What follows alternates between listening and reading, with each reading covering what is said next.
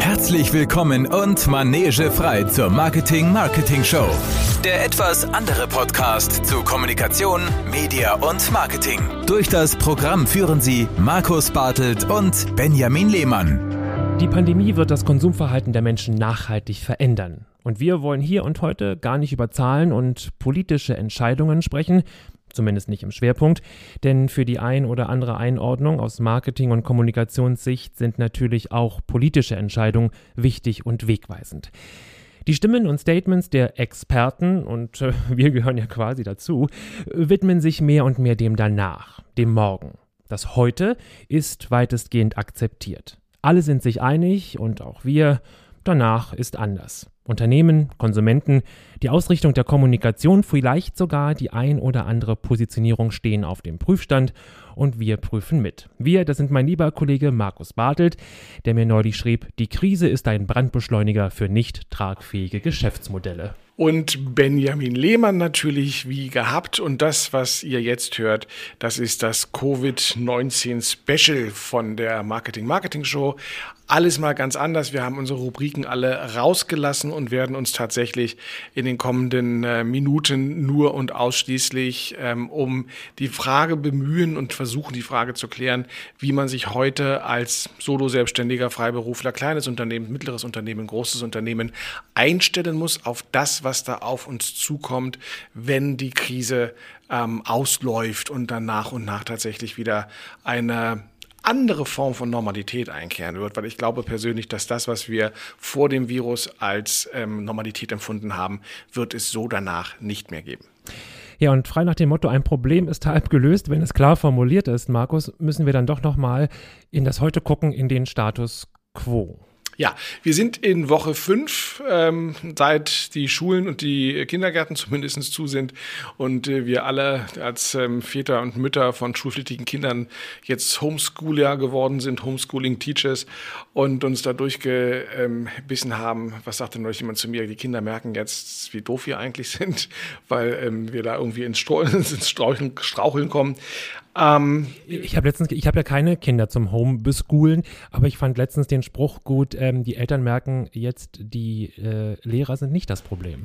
Nein, natürlich nicht. Die, die waren es ja eigentlich auch nie. Also auch ich lerne da, da sehr viel. Aber wir sind, wie gesagt, äh, jetzt, wie du schon ähm, beim, beim Teaser gesagt hast, äh, in einem Zustand, wo wir das akzeptiert haben, wo wir eigentlich uns alle eingewöhnt haben. Und es ist tatsächlich etwas, äh, was uns auch dann zu, zu denken gibt. Ähm, wir sind in einem neuen Alltag. Wir haben also tatsächlich andere Alltagsabläufe. In diesem neuen Alltag haben wir neue Gewohnheiten. Und da müssen wir nachher nochmal drüber sprechen, was das aus Konsumsicht bedeutet, wenn wir unsere Gewohnheiten so schnell, aber auch so nachhaltig verändert haben wie jetzt. Wir haben neue Bedürfnisse, auch das ist was ganz Spannendes. Und das Ganze führt zu neuen Gewissheiten. Das heißt, ähm, man muss sich, bevor ich jetzt auf das heute komme, was du gerade fragtest, man muss sich tatsächlich das angucken, ähm, wo sind hier diese weichen, stellenden Veränderungen und wie kann ich mich als Anbieter von Dienstleistungen und Produkten darauf vorbereiten. Wir sehen es, ähm, ganz viele Geschäfte haben zu, ganz viele Dienstleister können das nicht anbieten. Projekten. Äh, ganz viele Branchen, Gastronomie, Hotellerie, Tourismus, ähm, aber auch ganz viel anderes Handel liegen brach. Ja, viele haben versucht, schnell zu reagieren. Das heißt, der kleine Händler hat jetzt versucht, entweder alleine oder mit Kooperationspartnern doch irgendwie einen Onlinehandel aufzubauen. Wir sehen, dass nach einer gewissen Schockstarre in den ersten zwei, drei, ja, zwei Wochen doch jetzt mittlerweile ganz viele Restaurants ähm, Abholung zumindest anbieten. Also das, was ich vielleicht dachte, sie würden alle bei Lieferando mit einsteigen, hat gar nicht, gar nicht stattgefunden, sondern jeder hat so seinen kleinen Tresen und ähm, äh, lässt anrufen und dort abholen, was auch hervorragend funktioniert. Ähm, das heißt, man hat geguckt, wie kann ich eigentlich hier in der, in der Krise was machen. Ich, was ich, also ich bin ja viel bei Instagram, du ja auch unterwegs oder auch bei Facebook. Da boomt das unglaublich. Also Barkeeper, die jetzt nicht mehr ähm, im, hinterm Tresen stehen in der Bar, machen dort kleine Kurse und bieten das an, ähm, dass man eben zu Hause sich seine Lieblingsdrinks mixen kann. Ich habe ja auch einige ähm, Köche, also die machen auch jeden Tag, filmen die sich in ihrer Küche und bieten ein kleines Gericht an, was man einfach nachkochen kann. Das heißt, wir haben hier sehr viele Beispiele für Kommunikationsbrücken, die da sind, die eine Bindung erzeugen, auch wenn es jetzt momentan nicht um den vordergründigen Verkauf von Produkten oder den Erwerb von Dienstleistungen geht. Ja, und ich glaube, was du gerade gesagt hast, zurück zur Normalität, die Normalität muss neu definiert werden und wir werden, das ist ziemlich sicher, spätestens nach dem Statement von Ursula von der Leyen gestern, die ja gesagt hat ähm, oder gewarnt hat davor, jetzt den Sommerurlaub so ganz normal zu planen, wie man das immer gemacht hat. Das heißt also einfach auf Knopfdruck zurück zur Normalität, das wird es eben ausdrücklich nicht geben. Wie lange das dauert, wie der Prozess aussieht, das ist die große Frage. Es wird ein schrittchenweiser ähm, Weg sein, also ähm, mit glatter kleinen Schritten. Und wie gesagt, ich glaube, dass das Entscheidende ist, äh, der, wir als Konsumenten haben uns in diesen fünf Wochen Schockbehandlung tatsächlich äh, sehr stark verändert und haben uns sehr schnell daran gewöhnt. Wir kennen ja Consumer Behaviorism, Konsumentenverhalten ist ja ein großer Forschungszweig. Ich freue mich auch schon auf all die Bachelor- und Masterarbeiten in den nächsten oh ja. äh, Jahren, die da kommen werden. Ähm, aber normalerweise ändern wir unser Verhalten nicht so einfach, sondern das sind äh, kleine Schritte. Es gibt dieses wunderbare Buch Nudge, wo man beschreibt, dass wir immer so ein bisschen geschubst werden müssen. Und wir haben ja auch zum Beispiel gesehen, dass, obwohl wir klug sind und alle wissen, dass da ein Klimawandel ähm, auf uns lauert, ähm, die wenigsten Leute sind bereit, da auch nur irgendetwas in ihrem Verhalten zu verändern. Und jetzt, das ist die andere Möglichkeit, also entweder verändern wir uns von innen heraus oder es gibt eben eine große Einwirkung von außen. Und diese große Einwirkung von außen, die haben wir jetzt gerade erlebt erlebt, eine globale Einwirkung von außen. Und die führt tatsächlich dazu, dass wir ganz schnell unglaublich viel verändert haben. Und dieses Rad der Veränderung kriegen wir nicht zurückgedreht. Das heißt also, jeder, der glaubt, dass das eins zu eins weitergeht wie im Februar 2020, wenn dann vielleicht im Mai oder im Juni 2020 alles wieder sich leicht normalisiert haben wird, das sind zwei verschiedene Welten. Das werden zwei verschiedene Welten sein. Wir wollen noch einmal so ein bisschen, wir sind ja keine Psychologen, wo, ob, obgleich wir uns ja im Marketing natürlich viel mit Verkaufspsychologie, Marketing und Kommunikationspsychologie beschäftigen, aber fand ich ein Modell in den letzten Tagen, das ist auch durch die Medien gegangen, super spannend. Man kennt es natürlich, das House of Change. Und wir wollen uns einmal fragen, ob wir das auch eins zu eins auf das Marketing anwenden können. Wie sind da die Prozesse? Und das House of Change, das eben diesen Veränderungsprozess, den Markus gerade versucht hat, in den paar Sätzen zusammenzufassen, den wir gerade alle global durchleben. Ähm, das Prinzip geht durch vier Zimmer in Anführungszeichen und das erste äh, Zimmerchen ist die Zufriedenheit, das zweite die Ablehnung, das kann doch alles nicht wahr sein, das ist alles äh, Lüge, vorher war alles besser. Dann kommt die große Phase der Verwirrung, ähm, also dieses Durcheinander, die Virologen, man kann gar nichts mehr glauben, äh, jeder sagt was anderes und dann kommt dieser Erneuerungsprozess, dann kommt das danach, ähm, wo man ja fast schon Spaß daran hat an dieser Erneuerung, ähm, wo man sagen kann, jetzt sehen wir so langsam, langsam, wofür das alles gut war. Alles passiert mit einem äh, gewissen Sinn und auch der Blick auf den Klimawandel bleibt davon ja nicht ähm, unberührt. Es ist eben alles alles ist anders, jeder Blick ist anders. Und gestern ähm, fand ich ganz interessant, auch ähm, dem Thema nimmt man sich eben jetzt wieder an. Und dem Thema Klima, dass man sagt, schaut doch mal, Kritiker genauso wie die Befürworter. Äh, gestern wurde zum Beispiel in Stuttgart an dem Hotspot, wo äh, der immer als Referenzwert genommen wird bei Minimalverkehr, ja seit drei Wochen der höchste äh, Wert gemessen, äh, seit man dort eben an diesem Plätzchen misst. Ähm, also interessant, auch diese Diskussionen kommen jetzt langsam wieder und finden wieder Platz und ähm, müssen eben auch anders gedacht und mit anderer Perspektive versorgt werden.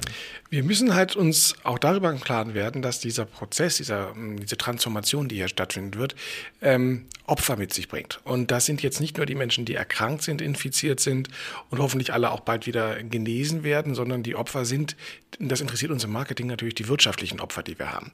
Das heißt, ähm, wir reden momentan über eine zunehmende Kurzarbeit, wir reden über ganz viele Leute, auch gerade im Dienstleistungsbereich, Servicekräfte, Barkeeper, wir hatten es gerade schon, Gastronomie, im Handel, ähm, Leute, die eben ihren Job komplett verlieren und den wahrscheinlich so schnell auch nicht ähm, zurückbekommen werden. Da ist dann die Frage, wie kann das aufgefangen werden? Also wir reden dann hier von äh, wirtschaftlich-finanzieller, existenzieller Not, die dort entsteht. und wir sehen das dann weiter fortgetragen, dass umso länger diese Einschränkungen dauern, auch der ein oder andere Dienstleister oder auch der ein oder andere Händler, Gastronom in die Pleite gehen wird. Und das betrifft jetzt nicht nur die Kleinen, sondern wir sehen, dass es ähm, nach und nach auch die großen Unternehmen betrifft. Wir sehen ein beginnendes Sterben der Textilhändler. Äh, das beginnt gerade mit den kleinen Ketten. Möchte aber nicht wissen, was mit einem H&M passieren wird, die ja schon seit langer Zeit in einer argen Schräglage sind. Ein C&A in einer wirklich ganz wirtschaftlich schon nicht erfreulichen Situation vor der Krise war. Wir sehen ähm, dass ein Vapiano zugemacht hat, ein Maredo insolvent gegangen ist, auch die waren vorher bereits ähm, in der Krise, was ich sagte mit dem Brandbeschleuniger, also alles, was jetzt nicht mehr effizient war oder was eben auch nicht in der Lage war, sich ähm, digital richtig aufzustellen. Auch das nochmal was ganz Spannendes. Ich glaube, die, die werden überleben, egal welche Größe, die heute in der Lage sind, über Kommunikation eine Brücke zu schlagen und zu halten. Wer das missachtet hat, Firma Rossmann zum Beispiel auch, die werden es, glaube ich, in der Nach-Corona-Zeit und Nach-Covid-Zeit ganz, ganz schwer haben, ähm, nochmal einen Fuß auf den Boden zu bekommen. Na, wir können die Analogie ganz gut zur Medizin herstellen. Alle, die eben mit Vorerkrankungen, die haben unter diesem Virus besonders zu leiden und das gilt letztlich auch für Unternehmen, ja. die auf äh, das Thema Digitalisierung und das ist ja so ein großer, so eine große Überschrift Digitalisierung ähm, kann ganz groß und ganz klein gedacht werden. Und ähm, C&A ist ein gutes Beispiel, wenn man so ein bisschen davor auch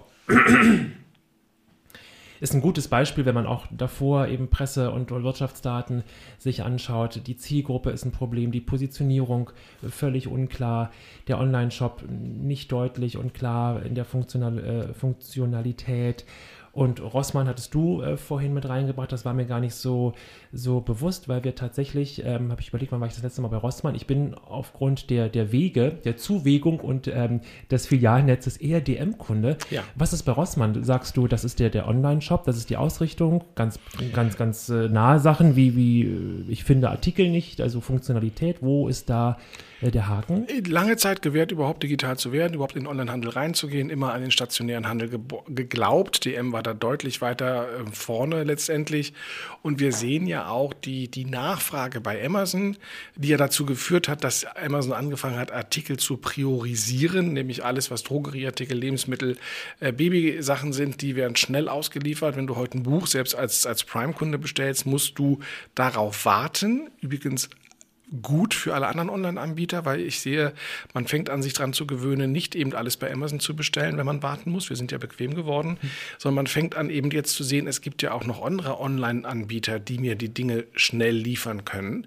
Also ich glaube, Amazon hat sich da keinen großen Gefallen getan. Das ist genau diese, diese Umgewöhnung. Ja, wenn ich heute ein Buch bestellen möchte und da steht, kriegst du in 14 Tagen, dann kriege ich eben relativ schnell raus, dass mein kleiner Buchhändler oder von mir aus auch ein, ein Dussmann oder ähnliches über ähm, Libri Libri angeschlossen sind und wenn ich da bestelle, kriegen die ah, das den Anteil, ja, und ich kriege das genauso schnell zugestellt. Das heißt, ich entdecke auf einmal andere Online-Shops und äh, mit diesen anderen Online-Shops, äh, wenn ich da gute Erfahrungen mache, werde ich auch in der neuen Zeit mit Sicherheit eher bei den kleinen Online-Shops bleiben, als bei dem, bei dem großen Monopolanbieter. Also das ist gar nicht so ähm, einfach, dass man sagen kann, ach, Amazon ist der große Gewinner von der Angelegenheit. Das sehe ich noch gar nicht mal so. Ja, das ist so eine pauschale Aussage, dass das Online-Shopping der große Gewinner ist, also der, der E-Commerce. Und wenn man einmal in aktuelle Zahlen reinschaut, die wollen wir gar nicht im Detail ähm, uns angucken, sondern ganz verallgemeinert, dann ist eben, sind bestimmte Artikel natürlich stark nachgefragt, da geht die Kurve steil nach oben. Aber sag mal, alles, was ins Investitionsgut geht, vom Möbel ähm, über auch die, die Zweit- und die Dritthose, ähm, das ist mehr als zurückhaltend. So haben auch Zalando, auch Otto sagt, dass sich das in den Produkt, im Produktportfolio deutlich verschoben hat. Natürlich alles, was zu Hause sozusagen das, das Zuhause im Moment schön macht und damit ist nicht Möbel gemeint, äh, sondern vor allem elektronisch schön macht. Äh, Homeoffice ist ein Thema. Die Artikel boom, aber ganz, ganz viele andere Produkt- und Artikelgruppen, die sind ganz, ganz zurückhaltend im Abverkauf, eben auch weil gucken wir auf ähm, eine Verkäuferin mit 1000 Euro netto, die geht eben im Moment mit 600 Euro netto nach Hause. Wohnt die dann noch alleine, hat also Miete und Hausstand alleine zu finanzieren, ähm, ist noch ganz viel Monat am Ende des Geldes übrig. Und diese Angst auch auf die Perspektive hinaus, ähm, das ist eben im Konsumverhalten, schlägt das Konsumverhalten derart auch im ja. E-Commerce. Das heißt, es wird gekauft, was jetzt und heute gebraucht wird, aber darüber hinaus muss man überlegt man sich eben sehr, sehr gut, was man tut. Und genau das ist der, der springende Punkt, weil die äh, finanzielle Unsicherheit bei den Konsumenten wird nicht aufhören. Ja, die Angst, verliere ich meinen Job, die Angst, gehe ich in Kurzarbeit, wie komme ich überhaupt über die Runden, habe ich noch große Ersparnisse auf der Kante oder gerade eben auch hier Berlin Thema Solo-Selbstständige Freiberufler, äh, wie soll das die nächsten Monate ausgehen, führt automatisch dazu, dass man sofort einen Stop macht und sagt, ich kaufe nur das ein, was ich tatsächlich benötige. Das heißt, alles, was zusätzlich ist, und was ich vielleicht nicht wirklich brauche, Also auch das ist, glaube ich, in, in der Veränderung des Konsumverhaltens etwas ganz Spannendes. Ähm, wir sind ja eben auch vorher Gewohnheitskäufer gewesen. Ja, mal ein bisschen shoppen gehen und dieses und bummeln und jenes. Ach, brauche ich nicht, nehme ich aber mit. Oder wir haben sehr schnell auf die Werbung reagiert, auf die Anreize und die Stimuli, die uns dort gegeben wurden. Das fällt jetzt weg, weil man immer diese Schere im Kopf hat. Brauche ich das jetzt wirklich oder sollte ich das Geld nicht zusammenhalten? Und wenn diese Sichtweise sich tatsächlich in das Verhalten einfrisst, dann werden wir das auch glauben, wenn es uns wieder ein bisschen besser geht. Das heißt, äh, sinnlose Dinge oder ähnliches, die werden es sehr schwer haben, in den nächsten, ja, bis Ende des Jahres tatsächlich äh, wieder losverkauft zu werden, weil man hat seine Basics, man hat das, was man benötigt. Man stellt vielleicht gerade fest, ich brauche gar nicht so viel. Und wenn die Anreize fest äh, wegfallen, ich habe gerade was Spannendes gelesen, dass nämlich ähm, immer mehr Leute, also wer, wer, wer ein Newsletter bekommt, ähm, kriegt auch sehr viele Angebote.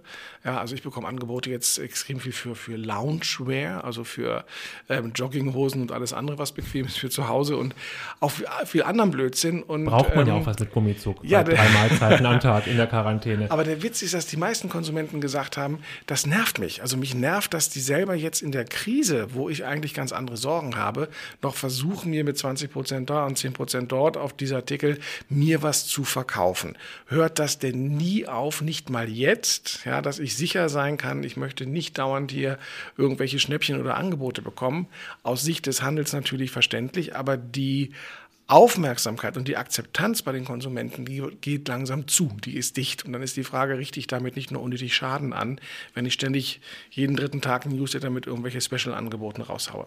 Ja, vor allem, ich habe es in der letzten Marketing-Marketing schon gesagt, dass mich das wirklich verstört, fast verärgert, wie viele auch große Händler sehr langsam reagiert haben auf die Kommunikation, also quasi den Newsletter, der ja logischerweise einen Vorlauf hat und auch vom Wording und vom Text her mit der schönen Überschrift Buche deinen Sommerurlaub ähm, eben auch schon fertig war und man nicht in der Lage war, ähm, darauf schnell zu reagieren und abzuändern. Das ist jetzt anders. Es gibt den Covid-19-Rabatt, 19% Rabatt auf alles und all das, was man an verrückten Sachen da draußen sieht. Ähm, aber es hat eben sehr lange gedauert. Und mich haben diese ganz normalen, äh, vermeintlichen Lifestyle, hey yo, Newsletter auch wirklich verstört in einer Phase, wo noch die Unsicherheit eben viel größer war, wo das heute noch nicht so akzeptiert war selbst heute verstört es noch. Das heißt, ähm, da sehen wir schon das, worauf wir eben achten müssen. Ich glaube, ähm, dass diese vielen alten Marketinginstrumente, die wir kannten und die wir eingesetzt haben, in der Zeit vor Covid-19, nach Covid-19 so nicht mehr funktionieren werden. Sie müssen allesamt, was wir, also alles, was wir im Marketing tun, muss auf dem Prüfstand. Es haben jetzt in den äh, privaten und an Universitäten letzte Woche die Vorlesungszeiten angefangen, die natürlich digital ablaufen. Wie sollte es auch anders sein? Aber ich habe meinen Studenten gesagt, sorry, ich unterrichte euch jetzt Dinge, von denen wir gucken müssen, ob diese ganzen Instrumente und Tools, die wir haben, überhaupt noch einsatzfähig sein werden, wenn in einem halben Jahr äh, die Wirtschaft wieder angesprungen ist und dann wird die Wirtschaft anders aussehen, als sie jetzt aussieht. Also wir müssen tatsächlich ich gebe euch jetzt Werkzeuge an die Hand, wo wir gucken müssen, ob sie überhaupt noch mhm. ähm, funktionieren, ob es nicht neue Werkzeuge geben muss. Also es ist eine große Form der Unsicherheit. Ich warne aber davor zu glauben, dass mit den gleichen Preisgeschichten, mit denen man rausgeht, man genauso weitermachen kann, wenn erstmal alles wieder offen ist. Das wird mit Sicherheit so nicht funktionieren. Mit Preisgeschichten, das musst du vielleicht denen da draußen nochmal erklären. Welche Preisstrategien gibt es? Na, wir haben, es gibt zwei Diskussionen, die wir haben. Ähm, und die eine Diskussion, wenn es um das Thema Preis geht, ist, dass sobald der Handel aufmacht, natürlich die Läger sind ja voll, das Zeug muss ja irgendwie raus, wir ähm, unglaubliche Discountpreise kriegen und Rabatte bekommen und noch, und noch wieder und noch tiefer und noch tiefer und noch tiefer wir sehen, wenn wir mal nach China rüber blinzeln, dass das nicht stattgefunden hat. Also man hat auch in China erwartet nach dem Ende der, ähm, der Isolation, dass die Leute so, so Rachekäufe machen und sagen, jetzt gehe ich erst richtig shoppen und jetzt qualmt die Kreditkarte wieder. Ich konnte jetzt irgendwie vier, fünf Wochen lang nicht einkaufen gehen. Das ist tatsächlich ausgeblieben. Die Leute sind nicht als erstes losgerannt und sind in die Einkaufszentren zum Shoppen gerannt, ähm, sondern das ist auf einem sehr, sehr niedrigen Niveau. Das heißt, das droht uns hier auch.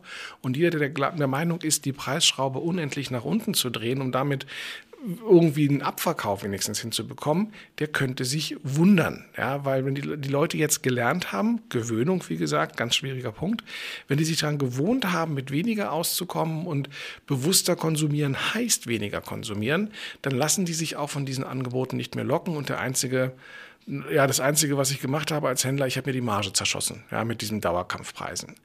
Die andere Alternative ist, dass die Preise hochgehen werden, ja, gerade im Dienstleistungsbereich. Ja. Du kommst ja aus dem Tourismus. Wenn man sagt, okay, jetzt wollen alle wieder reisen, jetzt habe ich eine ganz, ganz hohe Nachfrage. Normaler Reflex ist, hohe Nachfrage, ich setze den Preis hoch. Ähm, nee, wird auch nicht passieren. Ja? Oder sollte man zumindest zwölfmal drüber nachdenken, ob man das macht. Denn nur weil eine Nachfrage da ist, haben die Leute trotzdem nicht mehr Geld zum Ausgeben. Und äh, wenn ich dann wahrgenommen werde, und Menschen haben ja ein gutes Gedächtnis für, wie die Preise vorher waren und wie sie später sind, und wenn die alle merken, die ziehen jetzt die Preise an, egal aus welcher Not, das Verständnis dafür wird nicht da sein. Und dann wird auch hier auf den Urlaub entweder ganz verzichtet oder er wird woanders gemacht, wo es günstig bleibt. Das heißt, hier verschrecke ich mit hohen Preisen und wir sehen ja das Thema Solidarität, ja, und dieses neue Miteinander, was es gibt. Äh, wenn ich da anfange, das zu, den Bogen zu überspannen, ja, dann wird mich tatsächlich das, was die Leute vorher mir gemocht haben, in Antipathie umschlagen.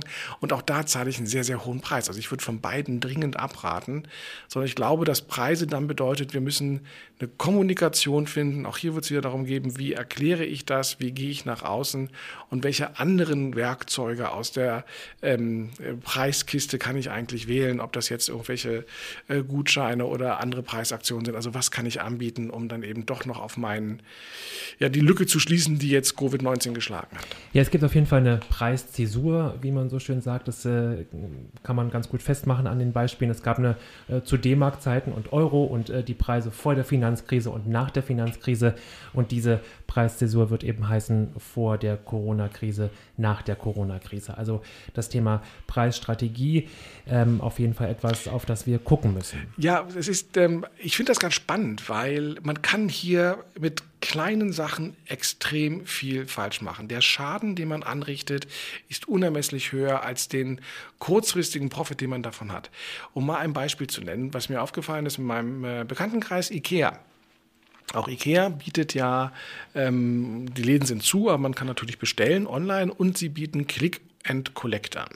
Das heißt, ich kann äh, mir das im Online-Angebot alles angucken, kann das anklicken und kann dann an die IKEA-Filiale ranfahren und dann wird mir das rausgelegt an die Möbelklappe und kriege meine Möbel, lade ins Auto und fahre nach Hause. Eigentlich eine gute Idee.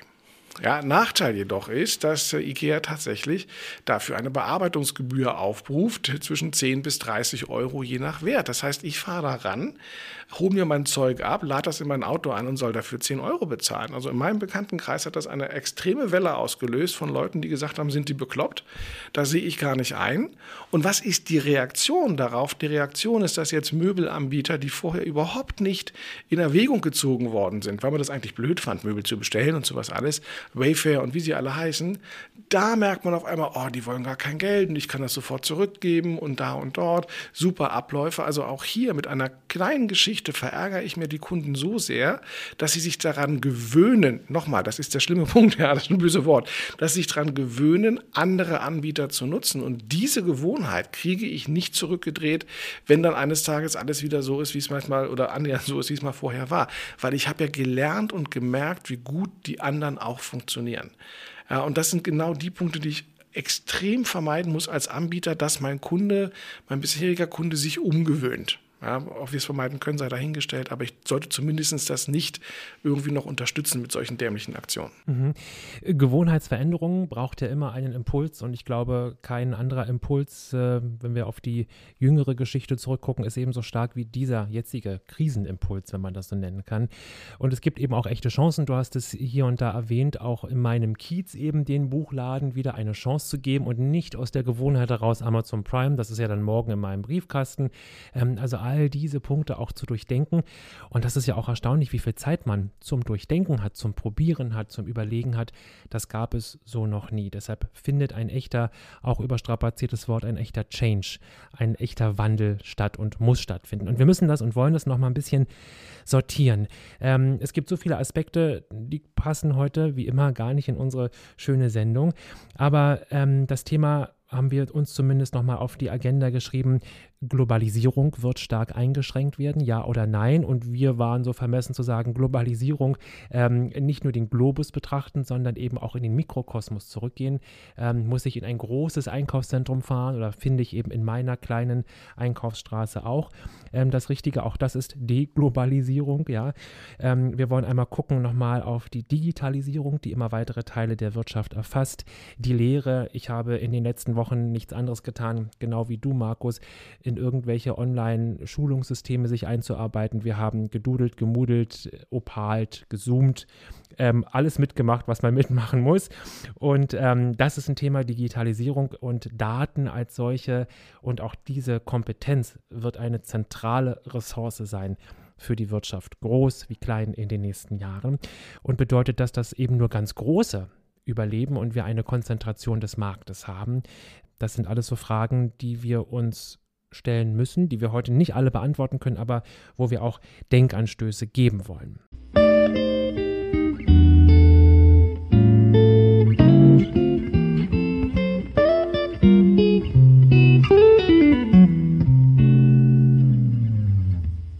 Ich glaube, der Knackpunkt und der Schlüsselpunkt ähm, in der Krise als auch dann in der äh, in Restart letztendlich, den wir haben werden, wird die Digitalisierung sein. Ähm, du hast das gerade schon erwähnt mit den Hochschulen, an denen wir hier arbeiten, die äh, in der Masse eigentlich über Jahre hinweg das Thema Digitalisierung vor sich hergeschoben hat, weil keiner wollte so richtig und äh, wollte auch nicht so richtig anrangehen. Und hm, äh, die haben innerhalb von kürzester Zeit alle reagiert und umgestellt und stellen fest, es geht, es funktioniert. Ähm, wie gesagt, in, in meiner Masterclass, äh, die ich habe mit meinen äh, internationalen Studenten, von den ähm, zwölf Studenten, die ich dort unterrichte, die normalerweise alle hier in Berlin wären in der Präsenz und äh, mit mir in einem Raum sitzen würden. Das läuft jetzt natürlich online. Und äh, von diesen zwölf Studenten ist eine ganze eine Person in Berlin und die anderen elf sind noch in Indien, in Südkorea, in Vietnam, weil sie gar nicht reinkommen nach Berlin. Ja, wir haben ja die Grenzen zum einen dicht, zum anderen werden auch die Einwanderungspapiere momentan nicht bearbeitet. Das heißt, diese Studenten werde ich das ganze Semester nicht Präsenz erleben. Ähm, das sehen wir also eine Veränderung. Das große Thema Homeoffice, wo man immer sagte, das geht nicht und nein und die Leute arbeiten nicht zu Hause und ja, boah, wie schnell haben wir auf dieses Thema Homeoffice umstellen können. Und auch hier sehen sehr viele Menschen, äh, wie angenehm das ist und wie sich doch das äh, Leben entstresst, wenn ich keinen Pendelverkehr zum Arbeitsplatz habe, auch die dämlichen Kollegen nicht ertragen muss, äh, mir meine Zeit ein bisschen anders eintragen. Der Kaffee schmeckt. Ja, einteilen kann. Ja. Das heißt ja nicht diese Befürchtung, die würden alle weniger arbeiten. Selbst viele Geschäftsführer oder Bosse sind jetzt ja im Homeoffice und stellen fest, wie effizient man damit umgehen kann. Das Thema Videokonferenzen. Nochmal, du kommst ja aus dem Tourismus. Ich habe einen Artikel gelesen, der sagt, natürlich die die Menschen werden wieder Urlaub machen, aber was garantiert noch viel stärker einbrechen wird, ist das Thema Businessreisen. Oh ja. Und das sind die lukrativen Reisen gewesen mit den teuren Flügen und den teuren Hotels. Die braucht man so nicht mehr, weil man eben auch hier die Videokonferenzen als Tool jetzt endlich mal umgesetzt hat. Ja, man muss sich vorstellen, das passt so gut. Am Samstag hat Microsoft ähm, eine Presseerklärung veröffentlicht und gesagt, bis Juni 2021 oder Juli, da bin ich mir gerade nicht sicher, aber Sommer 21 in jedem Falle sagen wir alle Events und alle Geschäftsmessen, ähm, also alles, was sozusagen bedeutet, viele Menschen kommen an einem Ort zusammen, sagen wir ab. Das ist eine echte Ansage. Äh, Microsoft ja als Riese mit seinen vielen Unterfirmen. Und ich glaube, es wird weiterhin Messen geben. Es wird weiterhin, weil letztlich Messe ja auch Begegnung ist zwischenmenschlich. Und wir haben vorher im Vorgespräch das einmal nochmal als Ausflug uns auch gefragt, was vermissen wir eigentlich? Dann ist es eben vor allem das Zwischenmenschliche. Aber den Konsumtempel vermissen wir nicht unbedingt. Ähm, und das Reisen sicherlich, das wird ein Thema sein, kommen wir vielleicht gleich nochmal dazu. Aber Businessreise, also muss ich morgens nach London fliegen, um da einen Termin um 13 Uhr ähm, mit vier grauen Anzügen wahrzunehmen und muss ich dann am Nachmittag wieder zurückfliegen. Das ist sicherlich etwas, das werden sich ganz viele schon heute überlegt haben und noch mehr haben das heute aus ihren Kalendern bis Ende des Jahres schon gestrichen. Da bin ich mir sehr, sehr sicher. Ja, und auch wenn sie sich daran gewöhnt haben, dass das Unternehmen nicht zusammenbricht, wenn sie diese Business-Flüge Business nicht haben und diese Meetings, dann werden die auch nicht wieder aufgenommen. Ja, und Richtig. ich glaube, das sind auch noch Und es kommt dann, das sozusagen das, was wir gerade hatten, jetzt kommt auf einmal auch das Klimaverständnis. Ja klar, das ist sozusagen das angenehme Add Add-on.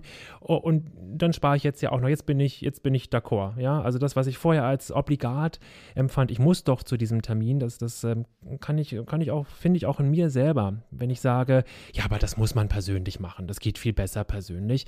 Und das stimmt in weiten Teilen auch. Ähm, mit besser meine ich vielleicht häufig auch, ich empfinde es als angenehmer, weil ich ein ähm, Mensch bin, der Menschen mag. Aber wirklich notwendig für viele Business- und strategische ähm, Entscheidungen in solchen Meetings ist es definitiv nicht. Und das spüren wir jetzt ganz ja. deutlich. Und der Stress, der dabei entsteht, die Zeit, die wir dabei verschwenden. Reisezeit ist immer, ja. auch wenn alle behaupten, ich arbeite im Flugzeug, auch ganz Nein. effektiv, never. Aber wie viel Zeit bist du in der, im ja. Warteraum und mit Anstehen und sowas? Also auch hier, auch da, deswegen glaube ich, dass der Tourismus nicht anspringen wird sofort, weil viele Leute, auch wenn wir mit äh, Masken rumlaufen sollten, äh, werden Menschenmassen instinktiv meiden, jetzt noch eine ganze Zeit lang. Und äh, das wird nicht nur jetzt die abgesagten Festivals oder Konzerte oder vielleicht auch das Fußballstadion betreffen, sondern es wird eben auch das Reisen ja. betreffen. Wenn du dir mal überlegst, zu Hochzeiten, wenn Schulferien sind, diese, diese, dieses Anstehen in Schlangen, in diesen großen Hallen und da, wo du eng auf eng mit vielen Menschen bist, das werden sich viele nicht antun, ob es aus Gesundheitsgründen, aus Stressgründen oder ähnliches ist. Das heißt, das wird nicht anspringen. Ich glaube, das Thema Massenveranstaltungen, egal welche, also auch, auch was ich, Grüne Woche oder ITB, ja, die Dinger sind voll, sind nervig, schlechte Luft, ja, nur ein paar Prospekte abzugreifen. Das kannst du dir auch zuschicken lassen, beziehungsweise das kannst du dir auch heute dann auf den Webseiten viel schöner mit einem Video angucken oder ähnliches. Ich glaube tatsächlich, dass Großveranstaltungen es ganz schwer haben werden. Ich sehe auch nicht nur Hotellerie, Gastronomie bei den großen Opfern, ich sehe auch die Eventbranche bei den großen Opfern. Und äh, diese vielen, vielen Agenturen, die wir haben, die müssen anfangen, neue Modelle, neue Geschäftskonzepte zu entwickeln und zwar ziemlich zügig, eben mit, wo sie auch hier Präsenz, also tatsächlich vor Ort sein mit digitaler Digitalität, also was kann ich heute verlagern ins Internet, ähm, miteinander verknüpfen. Also sie werden nicht mehr so weitermachen können wie bisher. Ja, und ähm, ich habe gerade einen Artikel gelesen, da rechnet eine sehr junge Eventagentur ähm, mit der gesamten Branche ab und sagt, es äh, werden alle sterben und sie seien, also ich nenne keine Namen, aber sie seien diejenigen, die also den, den Puls der Zeit erkannt haben. Und ähm, ich äh, kommentiere relativ selten da in sowas rein, aber da fühlte ich mich aufgerufen zu sagen, dass als Agentur äh, man eben auch am Kunden hängt und auch das Verständnis erstmal nach oben äh, treten muss, bevor ich dann nach unten operativ in das tatsächliche Event auch hineinwirken kann. Und da gibt es so viel Unsicherheit, so viel, ähm, ja, wir wissen es nicht, das haben wir doch schon immer so gemacht. Und das finde ich eben so spannend, auch in dieser Phase, dass das haben wir doch schon immer so gemacht. Das ist, glaube ich, endlich vom Tisch oder äh, weiter weg vom Tisch, als es jemals war weil ich mir mit der Digitalisierung aber auch Märkte vergrößern kann oder erobern kann. Das kommt ja auch noch dazu. Also nicht alle Leute, äh, die zu einem Präsenztermin gekommen sind, ähm, haben, sie, haben sich zwar sehr wohl dafür interessiert, aber hatten keinen Bock dahin zu gehen. Die können jetzt auf einmal die digitalen Angebote nutzen. Also ich glaube, wir werden durch die Bank weg, und das gilt auch für die ältere Generation, weil auch die lernt jetzt den Enkeln bei Zoom zuzuwinken und ähnliches. Wir werden mehr Digitalangebote wahrnehmen. Und wenn ich mir nun mal sowas wie Sport angucke, ja, dass man jetzt eben ist ja auch clever, auch aus der Not geboren. Aber fast alle Sportstudios, die Yogakurse zum Beispiel hatten, haben erkannt oder auch für, für Kinder jetzt Fitnessprogramme machen, haben erkannt, hey, eine Videokamera aufstellen, die Leute da was machen lassen, das ein bisschen mit Musik unterlegen oder eben auch ein bisschen einfach zu schneiden. Das kann heute, das können heute ganz, ganz viele. Und schon kann ich meine Yoga-Klasse eben ins Internet verlegen und die Leute können sich das zu Hause angucken, freuen sich, dass sie ihre Trainerin sehen, die wohl bekannte und nicht irgendeine amerikanische Supermodel und bleiben dann eben auch auch dabei. Und auch das ist dann so ein Punkt, wenn ich eines Tages die Möglichkeit habe, möchte ich live in den Kurs gehen oder habe ich das, kann ich das, wann ich möchte, nachts um drei, morgens um sieben zu Hause machen. Also wir gewinnen über Digitalisierung einen, eine ungeheure Flexibilität. Und du sagtest ja, was, wer hat es denn gut angestellt oder welche Möglichkeiten gibt es? Und nochmals, ich habe es vorhin erwähnt, bei diesen digitalen Möglichkeiten geht es im Moment zumindest nicht darum, den Leuten jetzt was zu verkaufen und aufs Auge zu drücken. Oder wenn, dann muss das auf eine sehr subtile Art passieren. Aber wir haben mehr und mehr ähm, digitale äh, Weinproben zum Beispiel, wo man also auch sagt, ähm, ich kann mir ein Weinpaket zuschicken lassen, sechs verschiedene Rotweine. Man macht dann ein Zoom-Meeting oder mit welcher Software auch immer. Und dann sitzt man da und man trinkt zu Hause und man spricht aber darüber und sagt, was man auf der Zunge wahrgenommen hat oder ähnliches. Ich muss dazu nicht körperlich irgendwo anwesend sein, ja, wo ich dann vielleicht gar keinen Babysitter bekommen habe, kann ich jetzt von zu Hause aus mitmachen. ähm, es gibt ähm, mehrere Brauereien ja. äh, in den Vereinigten Staaten, die ähm, äh, nicht nur in den Vereinigten Staaten, äh, Brewdog zum Beispiel, schottische Kette, äh, die haben 102 Bars kurzerhand ins Internet verlegt, wo es dann eben Live-Musik gibt und Comedy und Pubquiz und äh, Bierverköstigung. Wir haben, wie gesagt, das große Thema Masterclass, wo man eben dann auch zeigt, was passiert. Ich kann Einblicke geben, wie wir Bier brauen, wo der Wein herkommt. Also wir haben so unglaublich viele Möglichkeiten der Kommunikation und diese Kommunikation bindet die Leute an mich selbst in diesen Zeiten, wo ich keine persönliche Interaktion habe. Und wer jetzt diese Kanäle aufbaut, und das ist mein Glaube, wer in der Lage ist, tatsächlich äh, in der Kommunikation jetzt stark zu sein, auch in den nächsten Wochen stark zu sein, der wird als Gewinner aus dieser Geschichte rausgehen.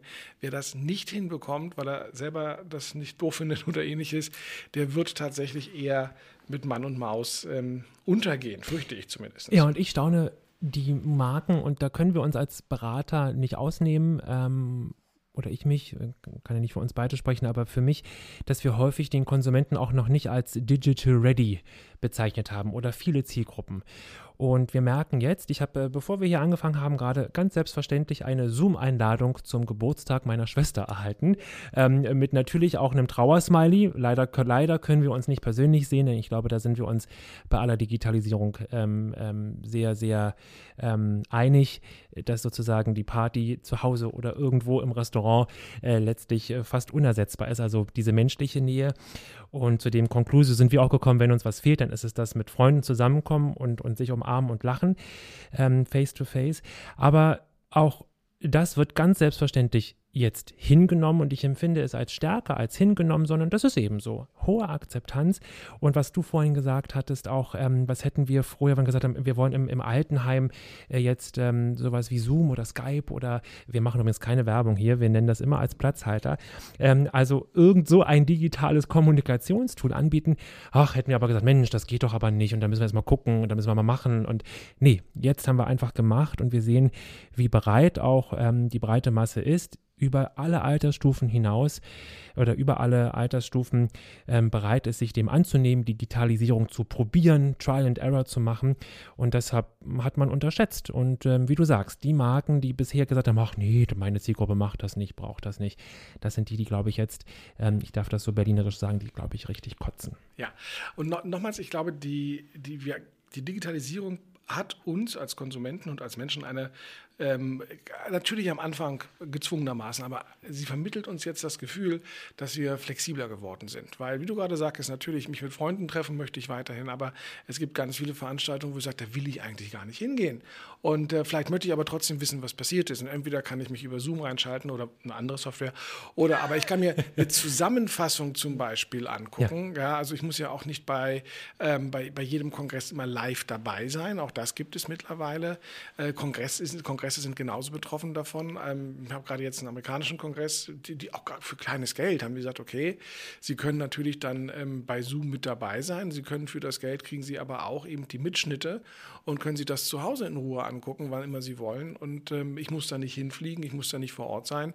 Äh, ich habe keine Hotelkosten, äh, ich habe bloß diese Kosten für die Digitalisierung, aber ich komme ja an die Inhalte auch ran. Mhm. Ja, und äh, wenn wir auch sehen, dass Interaktion, also wie gesagt, ich sehe mich ja mit meinen Freunden, ich sehe mich auch mit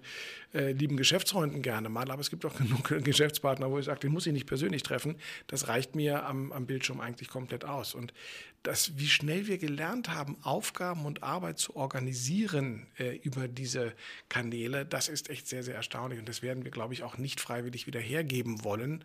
Also ich glaube, auch nach der Krise werden viele Arbeitnehmer zu ihrem Arbeitgeber gehen und sagen, jetzt lass uns mal reden, wie wir das aufteilen können. Ich möchte gerne drei Tage zu Hause Homeoffice und zwei Tage vielleicht noch Präsenz machen oder ähnliches. Und ähm, es wird andere Modelle auch im HR-Bereich, also im, im, im, im äh, Mitarbeiterbereich auf jeden Fall geben. Ja, und es wird eben schwer möglich sein zu sagen, nee, das machen wir nicht. Ja. Ähm, das geht doch nicht und das funktioniert doch nicht. Doch wir haben bewiesen, dass es geht und wir haben auch durch unsere Tätigkeit als Interimsmanager eben Überblick über verschiedene Branchen und es ist eben auch die vermeintlich äh, staubige Versicherungswirtschaft, die da brillant arbeitet. Ich hatte am Donnerstag noch eine Telefonkonferenz äh, Videokonferenz mit einem großen deutschen Versicherer, der eher als in Anführungszeichen staubig gilt. Falls ihr das jetzt hört, ihr seid mir nicht böse, ne? Ähm, ihr sagt das, glaube ich, von euch selbst und wirklich staunen, wie schnell Teams sich organisiert haben, wie viel effizienter diese Meetings sind. Das äh, war nochmal ganz, ganz deutlich geworden, auch in diesem Gespräch, weil wir es eben thematisiert haben, wie kommt ihr damit zurecht?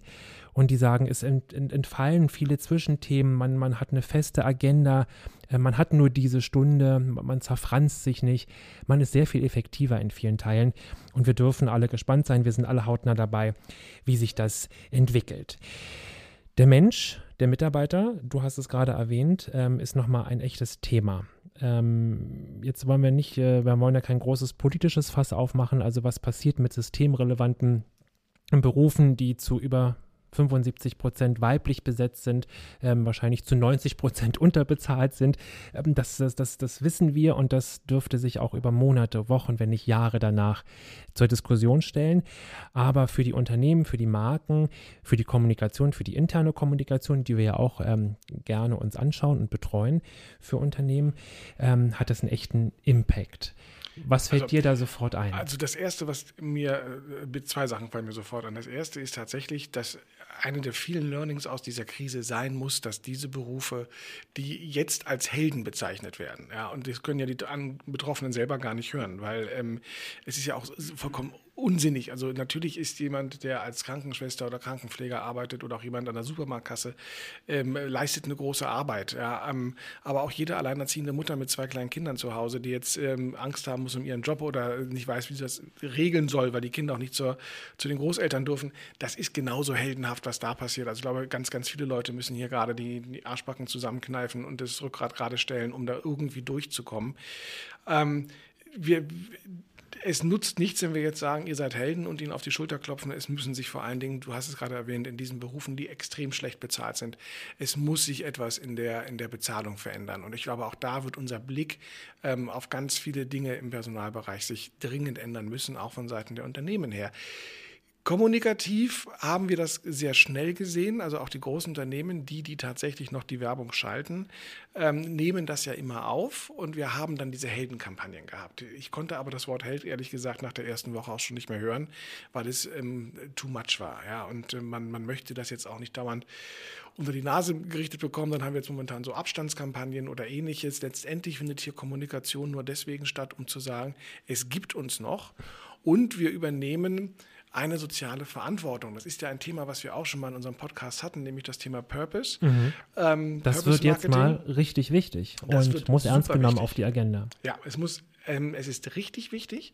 Und jetzt, weil die Empfindlichkeit ist sehr hoch eingestellt. Also ich glaube, dass die äh, Menschen und auch die Konsumenten noch kritischer sind als vorher. Und wenn sie jetzt merken, der erzählt hier nur irgendetwas oder das ist nur Blabla oder Greenwashing oder der nutzt hier einfach die Gunst der Stunde aus, um sich ein bisschen zu positionieren, auch das wird nicht funktionieren, sondern wird ein Schuss in den Ofen werden. Ähm, die, die sich wirklich einsetzen, die vielleicht gar nicht so viel ähm, Aufhebens darum machen, ähm, aber sich engagieren, ähm, das wird denen auf lange Sicht ähm, anerkannt und auch nachgetragen werden im positiven Sinne. Währenddessen die, die jetzt nur Welle machen, um zu sagen, wir sind aber und wir machen und wir tun. Und nur mal ein Beispiel zu nennen, also ähm, wie, wie empfindlich die Leute sind. Ja? Der, die Welle, und wir haben ja tatsächlich auch sehr viele PR-Katastrophen, die gerade stattfinden, aber die Adidas-Welle, die da stattgefunden hat, ja? mit, mit ähm, dass es hieß, Adidas zahlt keine Mieten, ähm, weil sie davon betroffen sind, nutzen das, dass sie es auch nicht müssen im Grunde genommen. Und das wurde publik äh, mit Adidas auch Deichmann und andere. Und es hat sich ein unglaublicher Shitstorm im Netz ähm, sofort äh, aufgetan. Die sagten, ey, die machen Gewinne ohne Ende und jetzt, wo sie können, versuchen sie als erstes mal die Miete einzusparen, um noch mehr Profit rauszuholen. Und äh, tatsächlich hat sich ja der Adidas-Chef Vorstedt dann ähm, entschuldigt dafür und äh, zahlt die Miete dann. Das ist etwas, was es vor einem halben Jahr überhaupt nie gegeben hätte. Also wenn vielleicht ganz minimal, aber nicht in dieser Stärke. Und es zeigt aber von dieser Empfindlichkeit, auch von dem Gemeinschaftsgedanken, von der in meinen Augen neu aufkommenden ethisch-moralischen Empfindsamkeit, die wir hier haben, dass man sagt, nee, also ihr Konzerne, die sowieso schon Geld verdient ohne Ende, ja, es ist dafür gedacht, dass kleine Händler die Schwierigkeiten haben, dass die eben jetzt äh, ihre Miete nicht zahlen müssen oder irgendwie Stunden können, damit die überleben können. Bei euch geht es nicht ums Überleben. Ihr wollt hier nur Geld sparen, da wo es geht. Und das haben die Leute extrem übel genommen. Das heißt, ich muss jetzt, wenn ich die Purpose-Karte spielen will als Anbieter, als Unternehmen, muss ich auch hier höllisch aufpassen, dass ich es richtig mache und nicht falsch mache und dass ich es ehrlich meine und dass ich es auch nachweislich ehrlich meine. Ich muss es also transparent gestalten. Ja, wir sagen im Marketing immer ganz vieles versendet sich. Ähm, mhm. Ja, also auch so ein Greenwashing, das, ja, das, äh, da bist du der Experte, du hast ein Buch dazu geschrieben, ähm, das, das versendet sich auch mal und ich glaube, das ist vorbei. Ja. Wir werden in dieser Sensibilität, in dieser äh, Verletzlichkeit ähm, noch lange bleiben, glaube ich. Und deshalb ist es eben auch für den Bereich HR ganz, ganz wichtig, ähm, wenn es darum geht, Mitarbeiter zu gewinnen, Mitarbeiter zu halten. Ich glaube, niemand, der Arbeitnehmer ist, kann sich im Moment davon freimachen, zu reflektieren, wie geht in dieser Krise mein Arbeitgeber mit mir um. Das kann sein, wie hat er mir denn eigentlich erklärt, dass es jetzt Kurzarbeit gibt und verstehe ich das, obwohl er mir das erklärt hat, indem er mit seinem Maserati vor die Tür gefahren ist. Alles so äh, sehr plakative Bilder natürlich und Kleinigkeiten, in dem Falle ins Kleine gedacht, aber das ist es. Diese Sensibilisierung, die vorher sich versendet hat, naja, ist halt so, ich glaube, die ist vorbei. Und ich habe gerade einen Artikel gelesen zum Thema, wie kündige ich denn digital? Also letztlich bleibt ja quasi nur das Telefon oder der Zoom äh, um zu kündigen. Und da zeigt sich das auch.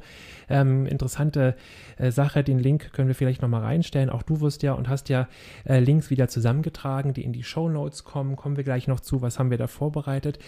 Aber HR, der Umgang mit Mitarbeitern, Purpose wirklich zum Leben zu erwecken und nachweislich ähm, auch zu leben, das wird ein großes Thema sein. Und das ist ein echter Kraftakt, glaube ich, für viele Unternehmen, die ähnlich wie bei der Digitalisierung gesagt haben, naja, das kommt schon oder das brauchen wir nicht. Ähm, eben ist das nochmal ein, ein, ein, zweiter großer Brocken, der Geld kosten wird, vor allem aber Anstrengung und da ist es wieder Change-Bewegung ja. ähm, letztlich braucht. Es trennt sich die Spreu vom Weizen. Und ähm, deswegen nochmals, was du ja als, was ich dir geschrieben hatte, Brandbeschleuniger. Ja. Wer vor Covid-19. Habe ich, schon drei, hab ich drei, vier Mal schon benutzt. Ja, ich auch. Ne? ja, aber, aber wer, wer, wer vor Covid-19 seine Hausaufgaben nicht gemacht hat oder auch jedes Businessmodell, was schon auf der Kippe stand oder wo ich eben schon große Probleme gehabt habe, nochmal siehe Vapiano, Maredo, Esprit, ja genauso, ähm, die, die Krise ist ja unerbittlich und äh, wirkt da wie ein Brennglas im Grunde genommen. Und dann hast du da auch keine Chance mehr. Und ein Stück weit ist das eine Bereinigung, die ähm, tatsächlich auch Not tut. Und ich glaube, wir werden ähm, ein anderes Wirtschaften auf jeden Fall bekommen. Das ist, ähm, früher waren das vielleicht die Kriege, die so etwas bereinigt haben. Und äh, heute ist es eine globale Pandemie, die uns schon viel früher hätte treffen können. Das sollen, dürfen wir auch nicht vergessen. In einer globalisierten Welt äh, mit Flugzeugen, die voll sind, mit Menschen, die fliegen, ähm, werden sich solche Dinge auch wiederholen. Und wir merken jetzt vielleicht auch gerade mal, wie verletzlich wir sind als ähm, Personen, wie auch als Unternehmen, wie auch als Gesellschaftssystem. Also diese Solidarität und dieses Zusammenrücken ist genau dieser, äh, dieser wichtige Punkt als Reaktion darauf, dass wir zusammenhalten müssen. Und es wird uns auch klar, dass das ähm, nicht eine einmalige Nummer ist, sondern theoretisch kann das immer wieder auftauchen. Und umso ähm, häufiger und umso enger wir auch in den Räumen der Tiere eindringen, umso schneller kann so ein Virus überspringen und sich tatsächlich ausbreiten. Also die Erfahrung, und ich glaube, das wird auch eine ganze Generation von Menschen prägen, wenn ich mir meine Nichte angucke, die bis heute nicht weiß, ob und wie sie ihr Abitur schreiben wird in diesem Jahr, ähm, diese, diese Erfahrung, dass von heute auf morgen Dinge passieren könnten, die, die man sich überhaupt nie zu träumen vorgestellt hätte. Wenn ich mir angucke. Und wenn man sie sich hätte vorstellen können, dann mit ganz viel Vorlauf und Instanzen, ja. die dazwischen geschaltet sind. Ja, genau. Also wenn wir vor acht Wochen äh, hier zusammengesessen hätten und gesagt hätten, du stell dir mal vor, in acht Wochen wird das so und so aussehen, hätten wir beide gesagt, Quatsch, wird nie passieren. Ja, also ist unvorstellbar. Und ähm, auch das spricht ja wieder für äh, unsere Mitbürger, wie schnell wir uns doch alle da hineingefügt haben und angepasst haben und wie im Großen und Ganzen unkompliziert das eigentlich abgelaufen ist.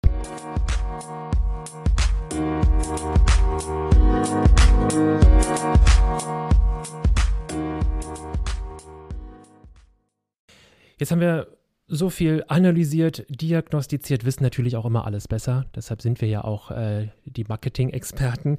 Ähm, nein, besser wissen wollen wir auf keinen Fall. Wir wollen äh, ganz selbstkritisch. Wir sind ja letztlich auch Unternehmer und wir sind äh, hier und da auch ganz kleine Unternehmer, auch wenn wir für große Unternehmen tätig sind, ähm, sind wir in unserem Mikrokosmos eben auch genauso betroffen. Ich im Speziellen aus dem Tourismusbereich kann das sagen, es ist wirklich von 100 auf äh, minus 5 gefahren.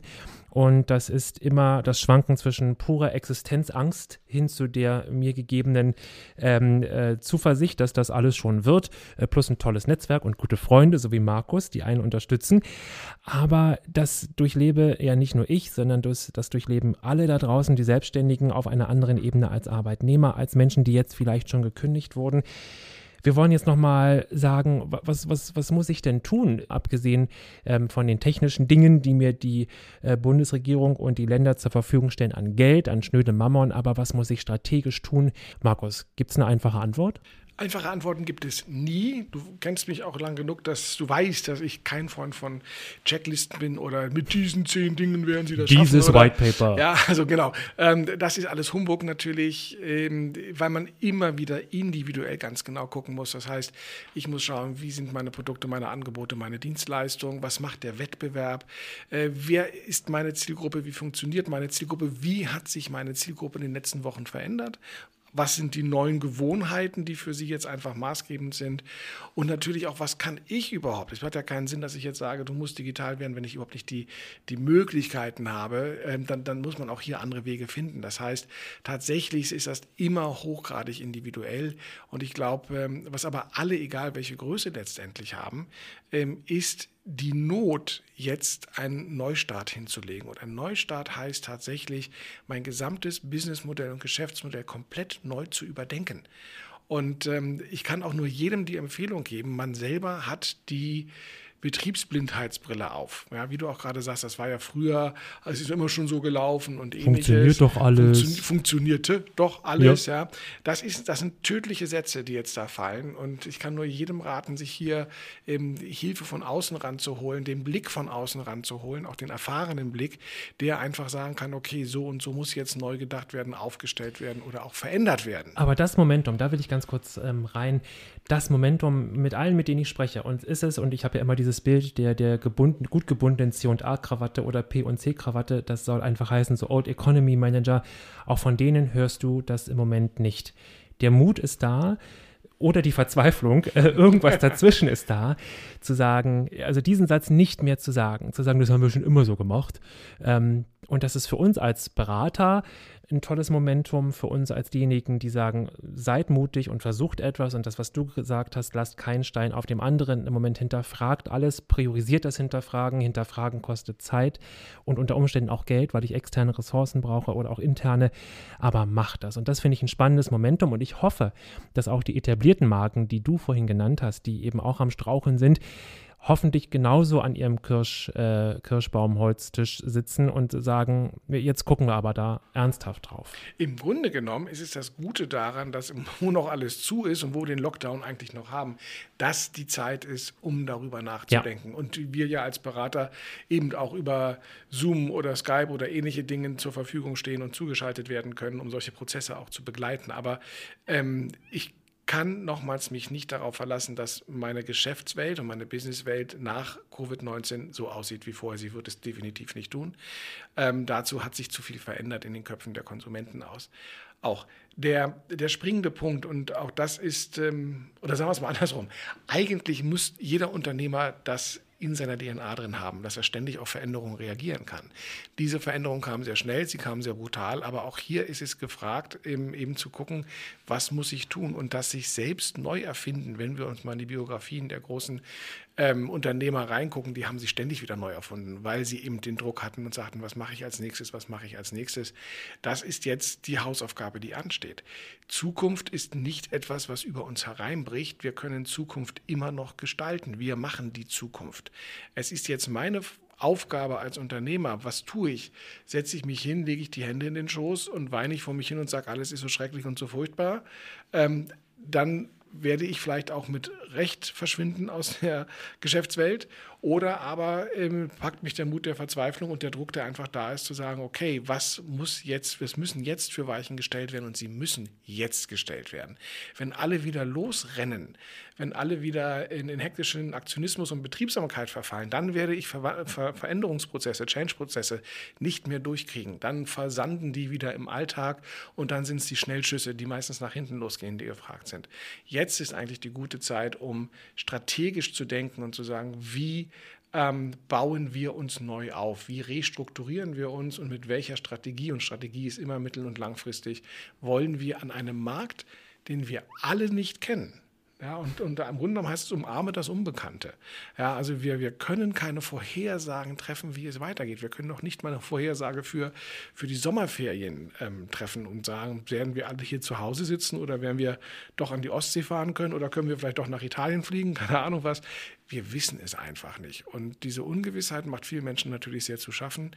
Im Unternehmerischen sollten wir sie als Chance nutzen. Ja, ich glaube, auf dem Zeitstrahl sind wir jetzt eben in der emotionalen Einsicht und in der rationalen Einsicht, dass das alles, was da passiert ist, so jetzt seine Ordnung gefunden hat und dass das morgen und ich hoffe, alle Unternehmerinnen und Unternehmer sind sich dem bewusst, dass das morgen nicht der Knopfdruck ist und alles ist wieder beim Alten. Und ähm, das ist eigentlich auch ein ganz guter, guter Punkt von diesem von dieser Linie, von dieser neu gezogenen Startlinie aus zu starten in die strategischen Überlegungen und diese vor allem gut zu priorisieren und sich eine Liste zu machen, wo fange ich an, wo höre ich auf. Und ich kann das für mich, für mein Unternehmen im Tourismusbereich sagen, sozusagen das Tal der Tränen ist jetzt durch, durchschritten wir hatten ganz häufig auch in den letzten Tagen immer noch mal, naja, vielleicht geht es ja im Juni wieder los. Also ja, all diese äh, blöden, naiven Gedanken, die man aber auch die ihre Berechtigung haben, sowohl bei mir als auch bei den Mitarbeiterinnen und Mitarbeitern. Wir wissen, das ist so nicht. Und wir werden die nächste Woche jetzt nach der Osterpause in Anführungszeichen auch genau dafür nutzen. Und das kann bedeuten, dass man bestimmte Dinge gar nicht verändern kann, weil sie eben so sind, wie sie sind. Ähm, sie nicht verändern können bedeutet in dieser Phase sie sein zu lassen mhm. ähm, oder eben Dinge anzupassen. Ja, also Kreuzfahrten zum Beispiel ist, glaube ich, etwas, was auch auf lange Sicht erstmal nicht funktionieren wird.